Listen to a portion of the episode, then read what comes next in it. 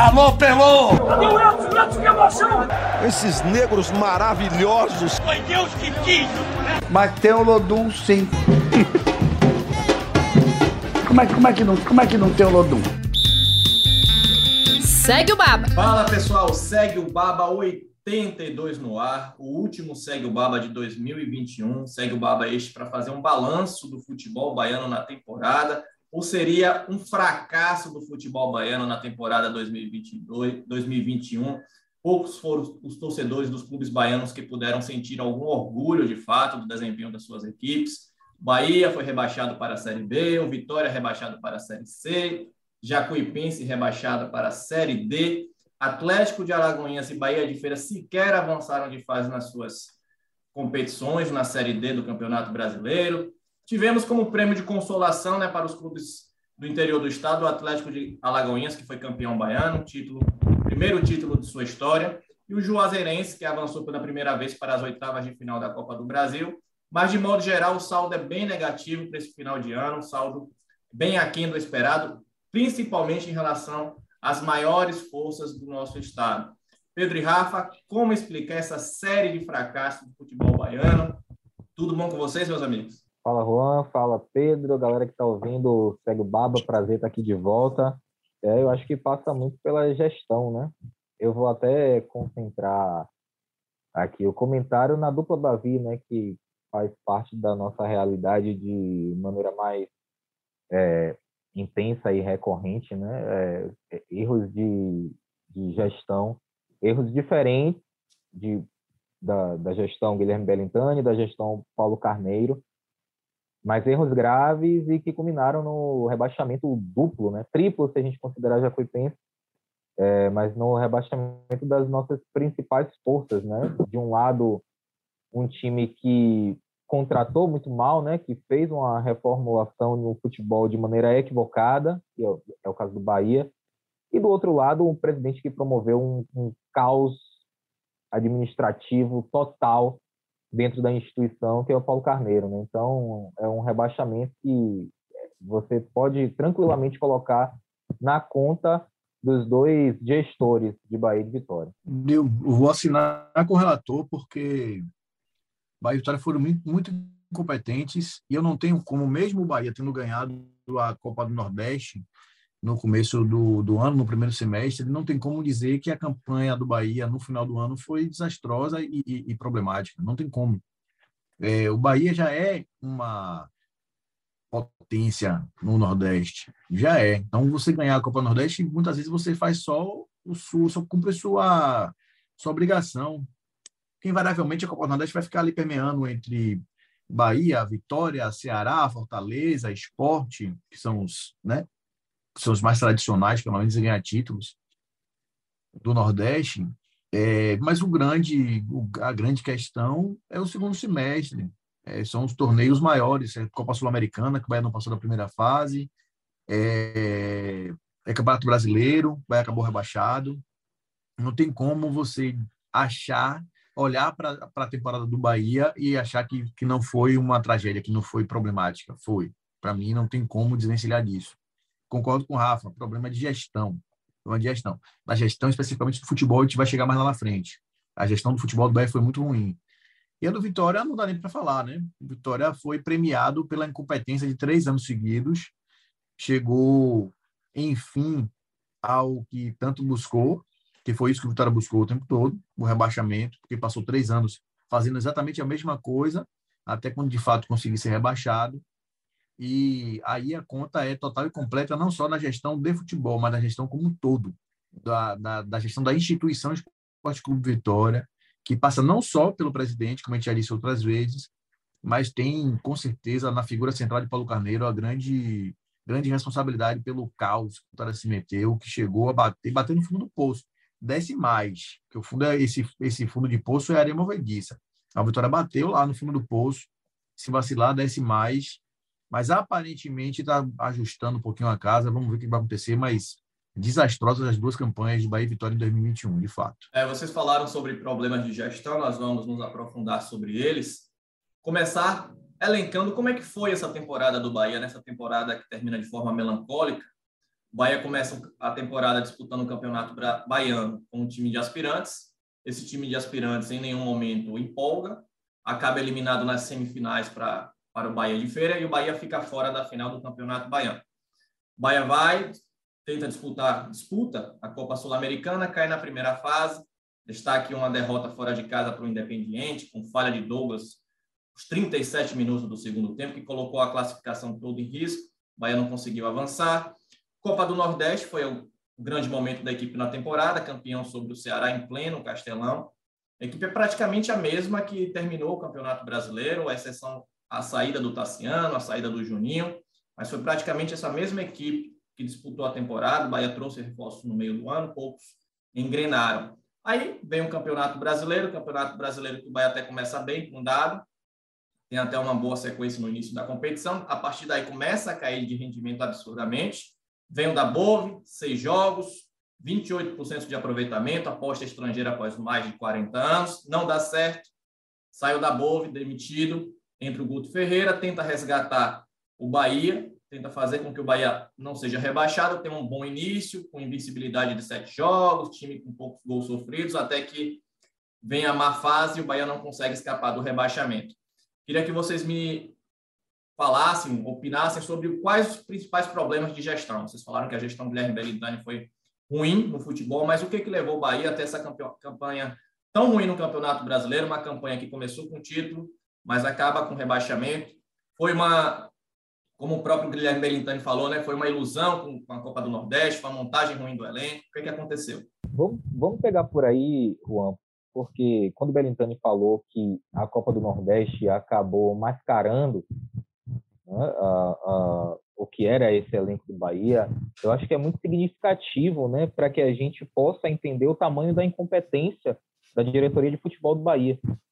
É, porque no início do ano, o Guilherme Bellintani ventila é, aos quatro cantos que vai promover a maior reformulação da história do futebol do Bahia.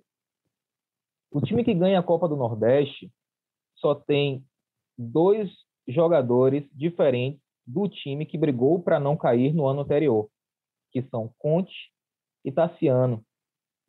Então você tem Douglas, você tem Nino, você tem Juninho na zaga, você tem Matheus Bahia, você tem Patrick, você tem Rodriguinho, Daniel, Rossi, Gilberto. Ora, que tal, que reformulação é essa que você mantém nove jogadores da temporada passada e aí no final do ano com o time rebaixado, você vem dizer que há esse a, a conquista da Copa do Nordeste mascarou os nossos problemas. Né? Eu acho que é, cada entrevista que, que os membros da diretoria do futebol dão, é, e todos eles sob a alçada do Guilherme Bellintani, eu acho que evidenciam ainda mais a incompetência dessa gestão no que diz respeito ao futebol, porque é, é incongruente, sabe? É, não tem, sabe, você, você não consegue encontrar, você não consegue encontrar lógica. Só isso de você ventilar a maior reformulação e você ser enganado por um elenco que tem nove jogadores que brigaram para não cair no, no, na temporada passada, só aí já mostra que você é um inocente do futebol, né?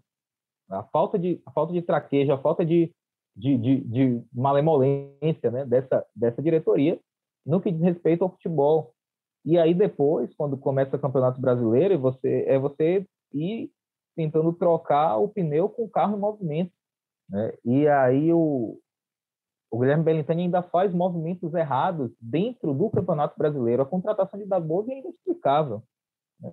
A contratação, a, a contratação de Dabov é tão inexplicável que a demissão dele após seis jogos você considera um acerto. É tão inexplicável você contratar da boa que você demitiu o cara depois de seis jogos sem, sem dar a ele, sabe, o, o, o tempo que ele, que ele precisava para corrigir as coisas é um acerto, porque não era para ter contratado. Então, assim, não dá para você ficar brincando de futebol manager com o Campeonato Brasileiro em disputa. Infelizmente, o Bahia pagou um preço altíssimo pelas trapalhadas da gestão do Guilherme Bellintani no que diz respeito ao futebol, né? É, é, o responsável único e direto por isso que o Bahia atravessa, né? Você pode é, resgatar diversas diversas passagens, diversas entrevistas do presidente é, ao longo do não só ao longo desse ano, mas ao longo da, desses últimos anos de sua gestão, né? Quando ele defendia ter o Bahia o 14 quarto orçamento e que né, quando os torcedores reclamavam porque o Bahia terminava o ano na 12 colocação. E aí ele falava: não, nós temos o 14 orçamento, né? é difícil brigar. Então o Bahia tem um orçamento maior do que times que terminaram o campeonato à frente dele, né? E fizeram bonito, como o América Mineiro, por exemplo, né? Fortaleza e Ceará nem se fala, mas tem o Atlético Goianiense. Então, é, essa daí você coloca na, na conta do, do presidente, assim, carimba, registra em cartório e vai que é tua, Belintani. Eu poderia, Rafa, chega, colocar correlação da culpa na nos dois gestores de futebol, junto com o Belintani, mas eu não vou fazer isso porque quem trouxe, quem assinou e quem acreditou na possibilidade do bom trabalho de Chávari e Lucas Drubis foi o Guilherme Bellintani. Então, não tem como dissociar, não tem como dizer, porque ele mesmo assumiu, inclusive, depois, né, na entrevista depois do jogo contra o Fortaleza, é, o, o jogo do rebaixamento, ele fala, né, que de fato é ele o principal responsável, porque é ele quem assina e é ele quem coloca as pessoas no lugar que toma decisões, é ele que toma a última decisão. Mas eu quero, eu não posso deixar de citar também, é, porque a gente ouviu os dois, a gente conheceu os dois. Aqui o, o, o ouvinte do podcast Segue o Baba tem a oportunidade de ouvir e rever as, a, a, a, rever as entrevistas do Júnior do Júnior Chávari e do Lucas Drubsky é, e ver o quão, quão diferente foi o que eles prometeram para a prática, de fato, né? O, o Júnior Chávari, lembro perfeitamente que ele disse que todos os jogadores que o Bahia trouxe eram as, eram as primeiras opções do Bahia e que ele tinha um, eu não vou lembrar o número, mas ele trouxe, ele tinha um banco de dados enorme de, sei lá, 20 mil jogadores, não lembro. Enfim, mas eu lembro disso perfeitamente, que tinha um banco de dados enorme e que, diante dos parâmetros que o Bahia tinha, os jogadores trazidos foram as primeiras escolhas. Aí eu vou trazer aqui alguns desses nomes para ver se, de fato, um torcedor comum ou até a gente aqui, que não somos torcedores, somos mais profissionais, mas se todo mundo tem o um aval de que, de fato, esses são as primeiras escolhas. Matheus Galdesani, Jonas, é, Lucas Araújo, Tony Anderson, Liger, Luizão, Marcelo Cirino e Isnaldo. Essas foram as primeiras opções do Bahia para cada para essas posições de fato. Aí eu vou lembrar aqui que desses quatro desses foram afastados, né? Sequer terminaram o ano como jogadores do Bahia. O Luiz Otávio, o Luiz Otávio não, perdão, o Matheus Galdesani, o Pablo, o Tony Anderson e quem foi outro que foi afastado que eu não lembro agora? Me fugiu a memória. Foram quatro afastados. Matheus Galdesani, Pablo, Oscar Ruiz e Tony Anderson. Oscar Ruiz, pronto. Oscar Ruiz que o Bahia inclusive fez um investimento, né? O Bahia colocou dinheiro que o dito ano mais austero, gastou menos, teve investimento em jogador que acabou afastado, tem contrato e é um pepino para o Bahia resolver. É, de fato, esses jogadores foram as primeiras opções que o Bahia tinha. Então, o filtro que o Bahia fez foi muito mal feito, porque não deu resultado. Nenhum desses caras deu resultado. E boa parte do que o Rafa falou, você terminou o ano com o time do ano passado jogando. Você jogou por um acaso, inclusive, porque Danilo Fernandes era uma opção pessoal do, do, do Guto, porque Douglas foi embora, né? Então você tinha, podia terminar o ano com o Matheus Teixeira, ou Matheus, ou outro Matheus, que me fugiu agora o nome do outro goleiro. Enfim. Klaus, é, Matheus Klaus. Matheus Klaus. O Bahia, o Bahia errou, errou e errou feio contratando, errou na montagem. Esse é para mim o Belintani falar que ele que a Copa do Nordeste mascarou os problemas do Bahia, para mim ainda é pior ainda, porque se tem um problema é, básico assim de entendimento de competições. A Copa Nordeste dura menos de um semestre e é um torneio que tem a sua essência mata-mata. A sua segunda fase é mata-mata. O primeiro turno do, da primeira fase da Copa Nordeste tem um nível técnico médio para baixo, você pega alguns times grandes, você pegou, por exemplo, teve Bahia, pegou o Bahia pegou Vitória, pegou o Esporte, pegou Fortaleza, beleza, mas a sua essência é menos mata-mata. E aí você tirar para um torneio do mata-mata, tiro curto, que esse time vai ser o suficiente para lidar no torneio de 38 rodadas, ponto corrido, pontos corridos, que leva sete meses, cara, tem um erro de avaliação primário aí. Primário, primário, primário. Então, errou a, essência do futebol. Vou, vou aproveitar esse parênteses assim. A gestão Belintani, administrativamente, politicamente, é, é muito boa. Bahia cresceu enquanto marca, cresceu enquanto patrimônio. É, é, é um time que hoje passa uma imagem transparente, né? Não tem tanta dificuldade de você. Obviamente, a dificuldade existe natural do mercado, mas você consegue captar bons parceiros porque você tem uma boa imagem. Mas nada disso importa se o clube de futebol não tiver resultado de futebol. A gente não está falando aqui de uma empresa qualquer, está falando de um time de futebol. A essência do time de futebol é ter resultado no futebol. Porque senão não tem, não tem porquê, né? Não tem porquê. O time de futebol não joga futebol, não tem porquê. E aí, se o seu carro-chefe é problemático, a sua gestão é problemática.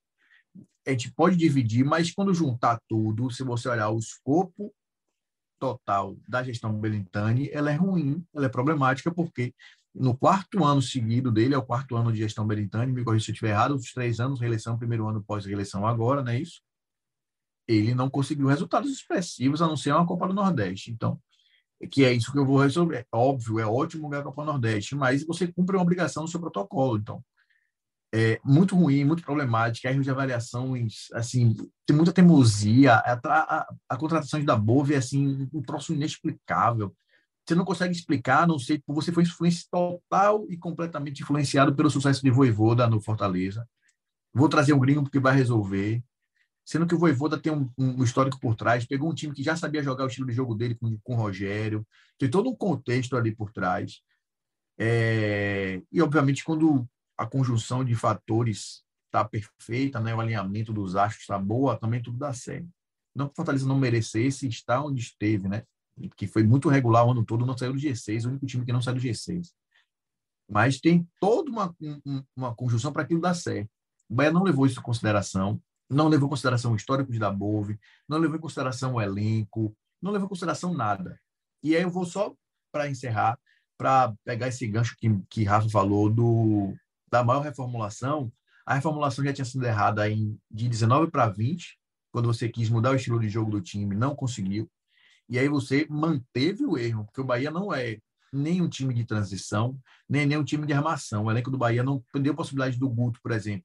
Não deu possibilidade, primeiro, ao da Bove de fazer um time que ele queria ser, um time rápido de transição, de pressão, e também não conseguiu dar a Guto a possibilidade de fazer o que ele queria fazer. O cara fazer um time de bloco baixo, marcando mais baixo, pressionando quando precisa pressionar, mas marcando mais baixo, sem velocidade. E é um elenco que não deu possibilidade a nenhum dos treinadores a fazer o que o trabalho deles queria fazer, o que a característica principal de trabalho deles queria fazer. Até o Dado sofreu muito com isso, porque o Dado queria fazer um time de mais armação, com mais posse de bola, também teve problemas, por isso foi demitido, porque passou por uma sequência absurda de, de, de, de derrotas, de jogos sem perder, de jogos sem vencer, e acabou que o Bahia pagou caro essa sequência, um pedaço de dado a partir da Bove, né? Que foram oito jogos juntando tudo, o Bahia fez um ponto em 24. E aí, em pontos corridos, isso leva tem um preço muito alto. Então, Bahia errou na avaliação do começo ao final do ano. Do começo ao final do ano, em praticamente todas as decisões, Bahia errou. Só acertou quando trouxe o Tassiano, por exemplo, que foi um cara que acertou muito e precisava ser vendido mesmo, já estava aí, não tinha não tinha o que fazer, enfim, aconteceu. Mas, fora isso, foi assim, uma catástrofe total e completa, com erros do começo ao final do ano, a, a, o ano do Bahia. É, tá sendo que também praticamente não jogou as principais competições, né? O Campeonato Brasileiro foi embora antes também. A gente não sabe como é que seria o time com o Tassiano até o final da competição, mas até o momento que ele jogou, ele tinha encaixado. É curioso, né, que até o momento, a declaração que a gente lembra muito da avaliação do Berintani sobre o elenco é que ele achava que o elenco não era desequilibrado, que não tinha esses problemas. E hoje já estamos vendo aí que isso não é verdade. E outra coisa é que o Belintani vai encarar pela primeira vez uma Série B. A gente viu que o Berintani pegou o Bahia na Série A, com um orçamento maior, e agora vai ter que fazer mas com menos na Série B. E quando você tinha dinheiro, acabou fazendo essa reformulação falha, com todos esses problemas, imagine agora você trabalhar na Série B. Estamos gravando o podcast nesta quarta-feira, dia 15 de dezembro, e é claro que as coisas mudam frequentemente, mas até o momento o Bahia não tem um diretor de futebol. Não sabemos quem vai substituir o Júnior Schauer, quem vai substituir o Lucas Grubski. Provavelmente vai vir uma pessoa apenas para fazer essas funções. Bahia que planejou para 2021 né, ter esse departamento de futebol robusto, com várias pessoas, várias cabeças pensantes. E aí ele vai voltar atrás, Juan, se ficar uma pessoa só, vai voltar no que ele mesmo disse que ia fazer, que fazia parte dessa maior revolução, era deixar de ser uma figura central como diretor de futebol, comandando futebol. Por isso que ele trouxe duas pessoas, Natinho René, né? Então vai ser uma contradição gigante, né? Se ele, se ele voltar a ter uma figura central, ter um diretor de futebol. Né? Exatamente, como diz a música, eu vejo o futuro repetir o passado. Eu vejo o futuro repetir o passado. Eu vejo um museu de grandes novidades. Então ele vai, ter, vai ser obrigado a fazer essa reformulação e já começa a, já começou a agir, né, Pedro? Ele mesmo nesse trabalho renovou com o Guto Ferreira, renovou com Danilo Fernandes e renovou com o Rossi, no caso do Rossi, uma renovação obrigada, né? obrigatória por conta da cláusula do contrato.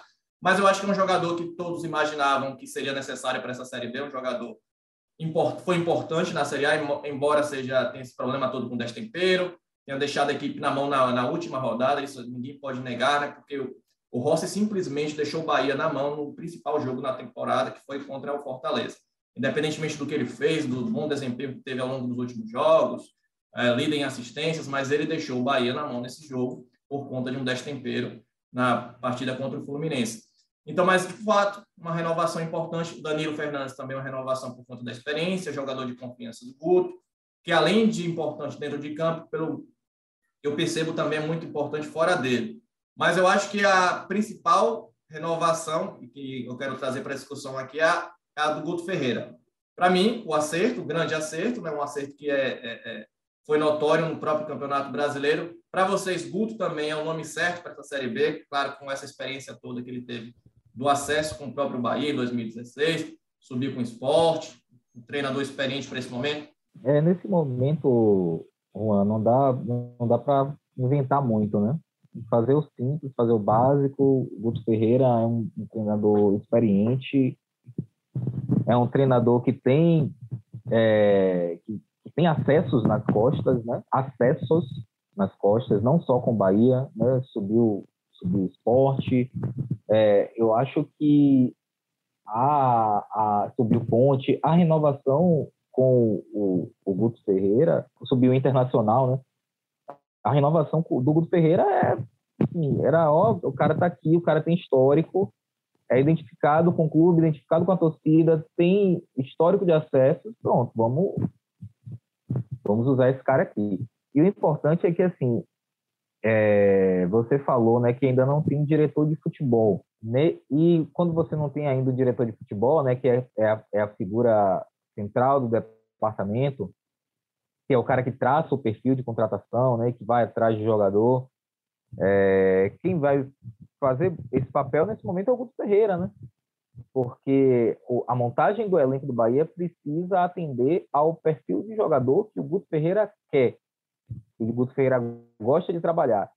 E, por coincidência, são jogadores que, para a Série B, serão importantes. O Guto Ferreira gosta de trabalhar com jogadores de força, gosta de ter dois voluntões, aqueles caras fortes, marcação forte mesmo é, e gosta de transição rápida, de pontas rápidas, sair, sair em velocidade, de agredir os adversários, gosta de um centroavantão. Então, quem vai auxiliar o Bahia nesse processo é o Guto Ferreira, porque o Guto Ferreira vai montar o time que ele imagina que possa subir para a Série A é, em 2022, para voltar a jogar a Série A em 2023. Se vai conseguir outra história, né? Porque o Bahia vai enfrentar talvez a, a Série B mais barra pesada dos últimos tempos, né?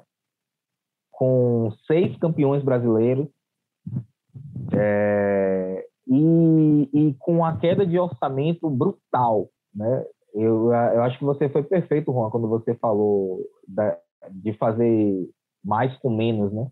porque vai ser o, o grande desafio da gestão do Guilherme Belintani. O, o grande desafio vai ser esse aí, vai ser retornar o Bahia à Série A no um ano após a queda, fazer com que esse rebaixamento seja bate volta para que tudo o que ele construiu ao longo do, do, do, seu período à frente do Bahia, em termos de administração e em termos de imagem, não, não vá pelo ralo, né? não desça pelo ralo.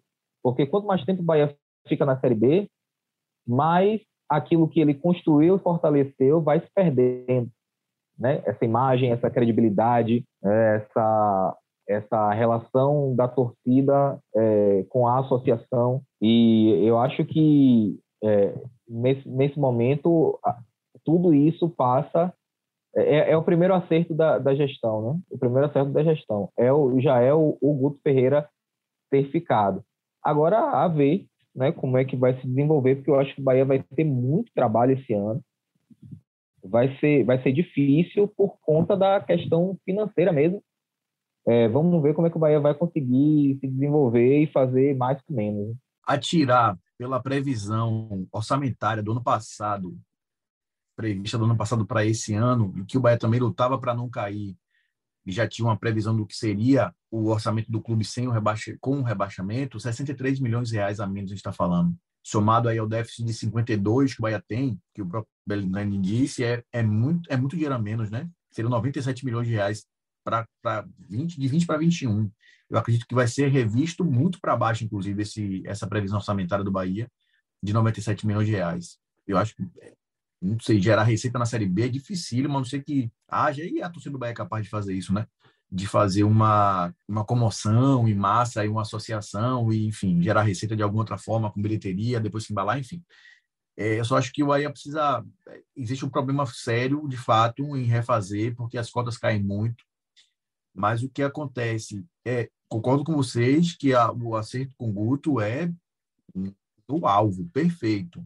Você ficar com um cara que é identificado com a torcida, conhece a agremiação, é, é bom de montagem de elenco, sabe exatamente o que quer do time, acho isso essencial. Agora tem que ver qual o tipo de liberdade que o Guto vai ter, se vai ser esse cara que vai ser o diretor de futebol interino, como o Rafa está falando, se o diretor de futebol que vier vai, vai casar perfeitamente com ele, entender as necessidades, se o Bahia vai entender que, de fato, ele é um time de Série B hoje, que é o, é o principal de tudo, e você entender que você é um time de Série B é o que faz você sair da Série B. Por exemplo, o Cruzeiro achou que ia chegar na Série B jogando como Série A, se comportando como time de Série A e ia dar tudo certo. Não deu. Fez um time diferente, com cara de, com mais técnico, com menos pegada, enfim. E aí chegou dois anos, saindo para o terceiro ano seguido, e agora no terceiro ano você vê completamente diferente a mudança de postura né, no mercado para o do Cruzeiro. E aí, pegando esse gancho do Cruzeiro, eu acho que o outro grande problema que o, não só o Guto, né, a gente está falando do Guto, mas o Bahia vai ter, que é a concorrência no mercado. Os jogadores de Série B hoje têm a capacidade, a possibilidade de jogar no Grêmio, no Vasco, no Cruzeiro, que são centros, que não são nem times que estão em condição, talvez o Grêmio, né, financeiramente, esteja mais ajustado do que eles todos, mas que não tem esse patamar acima do Bahia, mas que estão no, no, no, no eixo, nem gosto tanto desse termo, né, mas é, que estão ali no, no, no centro financeiro, no no centro da mídia, enfim, no sul, no sudeste. Talvez seja mais interessante eles se deslocarem para lá né, do que jogar no Bahia, apesar de tudo. É, é uma, é, isso pesa, a gente sabe, na né, experiência que a gente tem, sabe que isso pesa.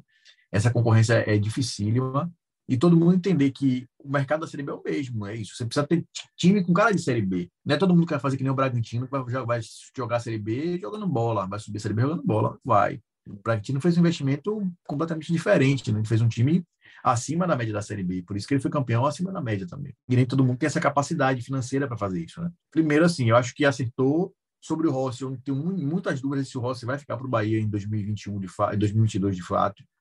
É um jogador com muito mercado, talvez seja uma, um potencial gerador de receita para o Bahia, inclusive, o Rossi. É, sei lá, um empréstimo com cláusula de venda, ou se você já vende agora, enfim. Eu tenho minhas dúvidas, seria importantíssimo e excelente, mas não sei se fica. Não sei, pode ser uma moeda importante no mercado. E o treinador é o cara certo, conhece a, conhece a, a, a competição, conhece o clube.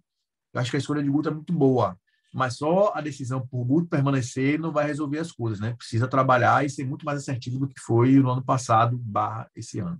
É, vamos acompanhar como é que vai ser esse desdobramento do Bahia, quem vai vir para ser o novo diretor, os novos reforços, com quem o clube vai renovar. A diretoria vai ter muito trabalho nos próximos dias. Vamos falar agora do Vitória.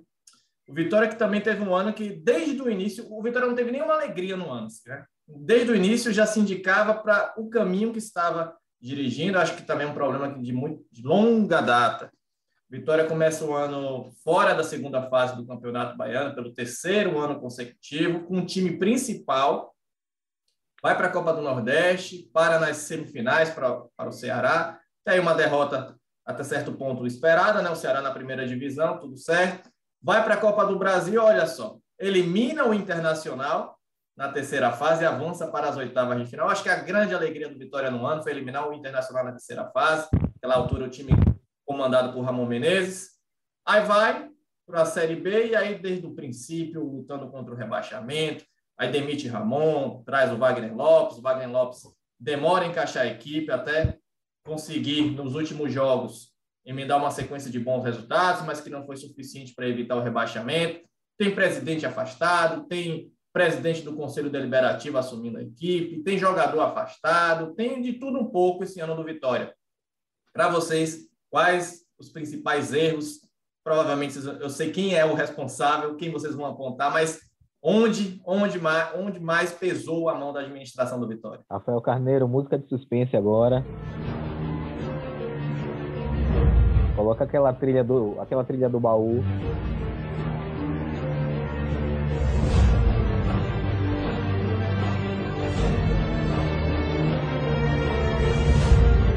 É, veja, eu já até falei, né, no, na, deu spoiler na, na abertura aqui do, do, do, nosso podcast, né, a fala inicial, Paulo Carneiro, né, a gente tem falado isso assim, durante o ano inteiro, né, que é o grande responsável, não é o único, mas é o principal culpado por, pelo momento de Vitória, né. Esse caminho de Vitória vem sendo pavimentado nos últimos anos, né com as excessivas trocas de presidente, de comando, com presidentes que não eram qualificados para gerir o Esporte Clube Vitória, uma instituição centenária e enorme. Só que mesmo com todo mesmo com todo esse mesmo com toda essa turbulência, não era para o Vitória estar onde está hoje. E se você pegasse o último ano do Vitória na Série A, que foi 2017, não é isso? É, pronto, você pegar o último ano do Vitória na Série A e você voltar no tempo e falar para o torcedor do Vitória, dizer assim, ó, em 2020, em 2022, o Vitória vai estar fora da, do, da Copa do Nordeste e vai estar jogando a Série B, você está brincando comigo. Você está de sacanagem. Não, Série C, Série C, não, não derrube demais, não. Série C, Série C, é. É impossível, você está de sacanagem comigo, isso não vai acontecer. Então, assim, por, por mais que o caminho pavimentado pela, pelas gestões passadas e por grupos políticos que estão no Vitória né, há, há tanto tempo, pelos ditos caciques de Vitória, né, por mais que eles tivessem pavimentado esse caminho, eu acho que o, o, o, Paulo Carneiro ele pegou a pá, sabe? E, e jogou a última, jogou a, a, última pá de cal, né? Porque o que ele fez no Vitória, né? o caos que ele promoveu nas, nos três últimos anos é uma coisa assim inacreditável, né? É, a, a gente no GE. Globo publicou uma matéria, né? Você você estava estava à frente, né, Juan, junto com, com Rafa Teles. Os depoimentos que, que vocês coletaram assim são assustadores, né? Para quem está ouvindo o podcast e não leu, né, uma série sobre os bastidores da, do, do, do Vitória na, na gestão do Paulo Carneiro.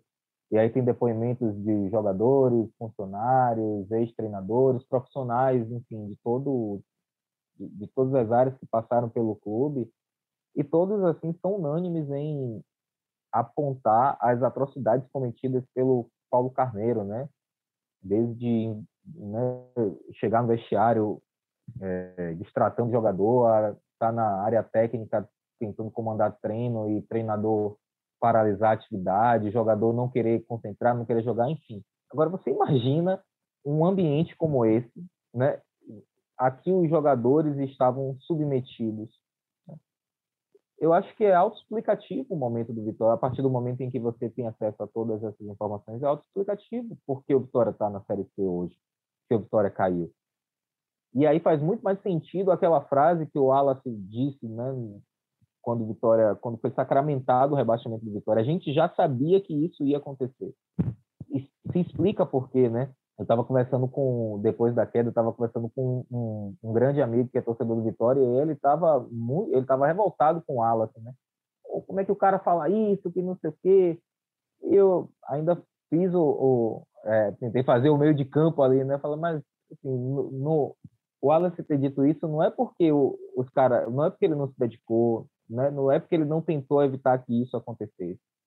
É porque ele lá dentro sabia que aquilo ia ocorrer por tudo que aconteceu durante, né, durante três anos de gestão de Paulo Carneiro. Então, sim, volto a repetir, né? Ele não é o único, mas ele é o principal culpado por onde o Vitória está se encontra hoje. Você perguntou onde é que errou? Errou em todos os lugares.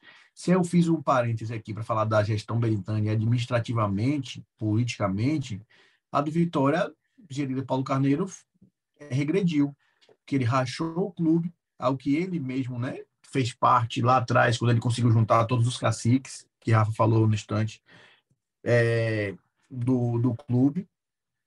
Ele rachou o clube, fez uma oposição gigante, o clube não tem paz, não tem estabilidade hoje administrativamente recuou, recuou, porque o Vitória perdeu dinheiro, perdeu espaço, foi para a terceira divisão. E dentro do futebol não se fala, né? Dentro do futebol não precisa falar o quanto que o Vitória foi prejudicado com esse rebaixamento para a terceira divisão, completamente fora dos holofotes, completamente fora dos holofotes. Se a Série B você já não está exatamente na primeira prateleira, que é obviamente, né? Série A, Série B, na Série C, então, meu amigo, você esqueça o que está acontecendo, é completamente nula a visibilidade, é um troço assim impensável. regrediu em absolutamente tudo. O Wallace lá atrás, quando disse no primeiro semestre, na, na, na, na eliminação do Campeonato Baiano, que o Vitória estava se apequenando, que o Vitória estava correndo para virar um time como o Santa Cruz. Santa Cruz não falou, não, ele falou Paraná e Criciúma. Ninguém achou que era um absurdo. É, é um fato, o Vitória está se apequenando de fato. O Vitória não consegue disputar a Copa do Nordeste né? Ele ficou atrás do, foi eliminado no mata-mata, não vai jogar a Copa do Nordeste. É, se isso não é pequenamento, vai jogar a, a Série C do Campeonato Brasileiro. Três anos atrás, Vitória estava na primeira divisão. Se isso não é pequenamento, Vitória hoje perdeu o lateral direito, o Van, que foi comprado junto ao Bahia de Feira para o Sampaio Correa. Se isso não é um sinal claro de apequenamento, eu também não consigo entender.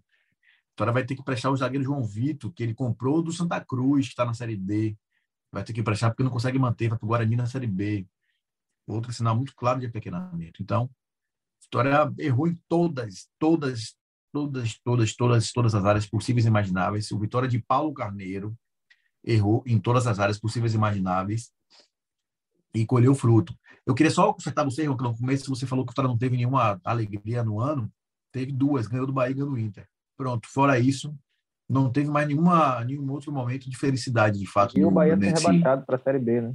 É, exato. A maior alegria do Vitória no ano foi esse rebaixamento, com certeza. No final, depois de ter caído, ainda veio comemorar, porque o Hulk é formado aqui, enfim. É... A gente sabe nos bastidores as mensagens que a gente recebeu é... de cobrança de dirigentes do Vitória, porque a gente tratou o rebaixamento do Vitória de um jeito, o rebaixamento do Bahia de outro. É, história que vai ter, no dia que a gente vai colocar o podcast no ar, o último dia vai contratar jogadores. Já está até fazendo isso, contratando alguns jogadores, mas vai ter até dia 17, né, para contratar jogadores para jogar a Série C do Campeonato Brasileiro.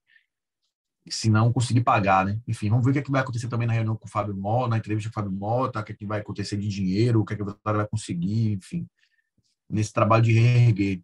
Mas é, é um fato que acho que essa eu, eu acho até que esse rebaixamento é diferente de 2005, sabe? Quando o Vitória caiu para a Série C. É, ainda caiu com um time bom, você olhava para aquele time assim, você não acreditava que o time estava sendo rebaixado. É, é, é, muito diferente, porque o Vitória tinha um patamar lá, mas meio que foi um, um, uma tragédia. né? Foi uma tragédia. O rebaixamento do Vitória para a Série C foi uma tragédia. Esse de agora não deixou nem a gente tão surpreendido, porque a coisa estava meio que desenhada. Acho que foi muito mais melancólica essa queda de 2021 do que aquela de 2005, porque estava tudo desenhado, estava tudo muito claro e ninguém tomou providência. Todo mundo ficou assistindo o Vitória cair, uma queda livre, como eu falei no começo, profundo poço. Eu acho que deixa marcas muito maiores do que o rebaixamento de 2005 deixou, porque com dois anos depois o Vitória já estava na Série A de novo. Em 2008 já estava disputando a Série A. Então, só que eu não consigo enxergar hoje a possibilidade que o Vitória teve lá, lá atrás, em 2005, de se reguer muito rápido e muito fácil. Eu acho que o percurso e o caminho hoje é muito maior, muito mais complicado do que foi há 15 anos atrás.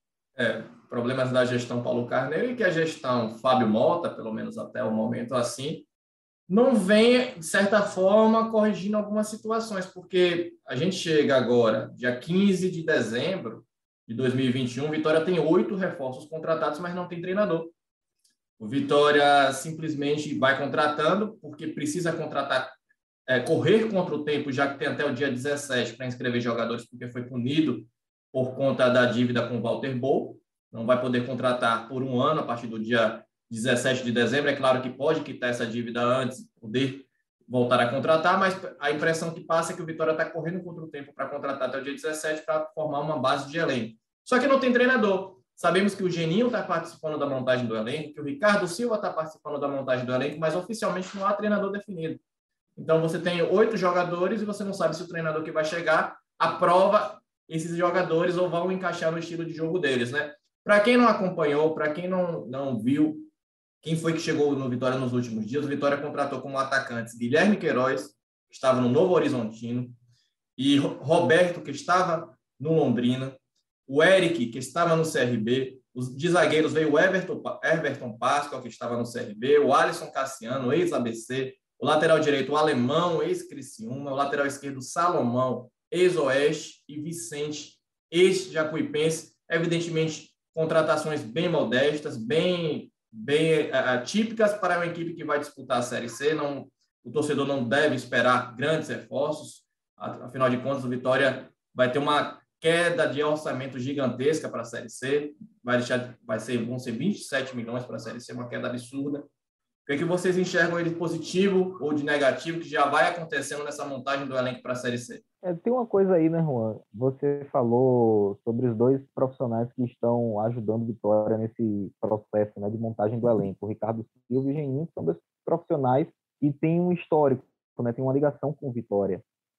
A gente descobriu, né, numa apuração aqui nossa da TV Bahia, que a Vitória vai ter dois treinadores no ano que vem. Eu acho que isso é uma loucura, mas vamos lá. É, um treinador para o Campeonato Baiano e um treinador para a Série C. Se porventura esses dois treinadores forem Ricardo Silva e Geninho, menos mal o Vitória não ter um treinador anunciado, porque são os caras que já estão ajudando o clube na montagem do elenco Sendo eles os treinadores, eles depois não poderão reclamar dos jogadores que chegaram aqui, porque eles estavam conduzindo esse processo junto com o Fábio Mota, enfim. Não sendo esses profissionais, aí é um grande problema, porque o cara que chegar, ele não vai ter participado da montagem do elenco, e aí é uma, uma questão complicada, porque cada treinador tem seu perfil, né? e cada treinador pensa futebol de uma maneira diferente, torcemos né, para que pelo menos esses, esse, esses dois profissionais que chegarão está, estejam alinhados com o que o Vitória está fazendo agora. Essa história de ter dois treinadores, para mim, é, é muita. Eu, eu não consigo entender. Eu acho que é, o Vitória já, já tentou fazer isso ali em algum momento, né? Quando tinha, quando tinha o Geninho e quando tinha o, o, o Pivete, né? E aí o, o, o Geninho depois foi demitido, o Pivete ficou, enfim, não deu certo, porque o, o Geninho era um profissional que tinha tirado, tinha evitado a queda do Vitória no ano passado, tinha começado bem, e aí o, o Paulo Carneiro achou que o, o, Bruno Pivete conseguiria dar um, um, resultado, ele não deu, enfim, já, já existe essa experiência que é fracassada, já existe experiência fracassada, então eu não gosto dessa ideia de ter dois treinadores. Talvez se justificasse se o, o nome que o Vitória quer seja o Geninho, e o Geninho já avisou que só pode treinar o clube a partir de fevereiro. Não quis dizer por quê, mas ele falou que só pode treinar o clube a partir de fevereiro. Se o Vitória tem esse plano de, ó, você assumir em fevereiro e até até então a gente tapa aqui o buraco, ok, beleza, né? você consegue enxergar o planejamento. Mas se, se for diferente disso aqui que a gente está falando, se, se passar de, de algo diferente por Geninho ser treinador e Ricardo Silva ser aqui uma espécie de. Tapa-buraco é um, um, termo feio, né? Mas, enfim, é, é o que é, né? É, ele quer fazer parte da comissão fixa do Vitória, então depois ele continuaria no clube. Pensando desse jeito, dá para entender. Se for algo diferente disso, eu acho que já começa errado. Já começa errado. Então, não, não resta outra coisa a não se aguardar as próximas movimentações no tabuleiro ali do Vitória, né? Para mim está muito claro o que vai acontecer, viu, Juan e Rafa? Eu só acho um absurdo. Eu vou voltar um pouquinho atrás, Rafa, quando você falou o Bahia, o Vitória tentou fazer isso uma vez com Geninho e Bruno Pivetti. Você lembra quando o Vitória tinha três treinadores? Carpegiani ficava lá do, do camarote, o filho dele e o próprio Ricardo Silva, se não me engano, ficavam na, na, na área técnica. Eram três treinadores, era uma bagunça, uma confusão, um negócio assim, terrível. É, o Vitória gosta disso, né? Gosta de inovar. É, para mim está muito claro que o Vitória. E o Vitória já teve treinador, diretor, gerente também, né? Petkovic. É, teve, é, Petkovic foi gerente, dire... ele acumulou gerente e diretor, virou treinador também, ainda teve isso. É isso, a área técnica do Vitória é movimentada, né? Para mim está claro que o Vitória fechou, que é Geninho, treinador, eu acho inclusive um excelente nome para a Série C. Eu gosto do Geninho, o trabalho dele, é um cara muito tranquilo, tem um grupo na mão. Eu acho que nesses torneios, tipo Série C Série B, é mais importante você ter um grupo mediano, bem liderado, pagamento em dia, do que você ter um super time. Eu acho que Geninho dá essa possibilidade de você ter grupo unido, coeso, fechado ali para poder passar pelas adversidades que é jogar uma Série C. Eu gosto muito do nome do Geninho, mas não é o Geninho que vai começar o ano. Ele está participando da montagem, pelo que a gente já sabe, mas não é ele que vai começar o ano. E pode ser que Ricardo Silva comece o ano, tem um mês e pouquinho até começar o campeonato, até, até começar o ano, começa dia 15 de, de, de janeiro, se não me engano, o Campeonato Baiano, até fevereiro. Você tem menos de um mês, na verdade, né? Se de fato o Geninho puder chegar já no começo de fevereiro. Mas aí, é, acho que talvez por isso, o Vitória ainda não anunciou de fato isso, que só vai anunciar em janeiro para não causar o tumulto aí de um mês e pouco da gente questionando o porquê de dois treinadores, o porquê de dois treinadores. E acho que é isso. Janeiro começa dia 2, dia 3, que é a representação. Se anuncia, ó, o Ricardo vai ficar aqui até do dia 3 até o dia 2 de fevereiro, dia 2 em diante chega o Geninho. Pelo menos é o que está desenhado, né? Pô, não, não sei que o Vitória surpreenda a gente de forma muito diferente do que a gente tem, tem visto. Gosto da ideia do Geninho, de novo, repito, mas não sei se o caminho é esse. Não pode, beleza, vou atrás de outro. Por exemplo, o Wagner já conhece uma parte do grupo, mas se identificou, fez um bom trabalho, já mostrou que é um cara competente, capaz. Enfim, não sei o que é que entrou de dinheiro também, se está envolvido nisso. Não sei se o Geninho também é um treinador tão barato assim. Foi demitido no ano passado porque ficou caro para os cofres do Vitória. Esse um ano que ele ficou parado aí, barateou ele, mudou o mercado do Geninho. Não sei. Vitória precisa também se ajustar internamente, né? Quem é que vai gerir o futebol do Vitória? Quem é que vai gerir a base do Vitória, que vai ser importantíssima, importantíssima nessa transição? Tem coisas muito em aberto. Quem é que vai, de fato, presidir o Vitória depois que o, que o Fábio Mota conseguir instaurar a eleição ou não? Enfim, se o Luiz Henrique vai voltar, não vai.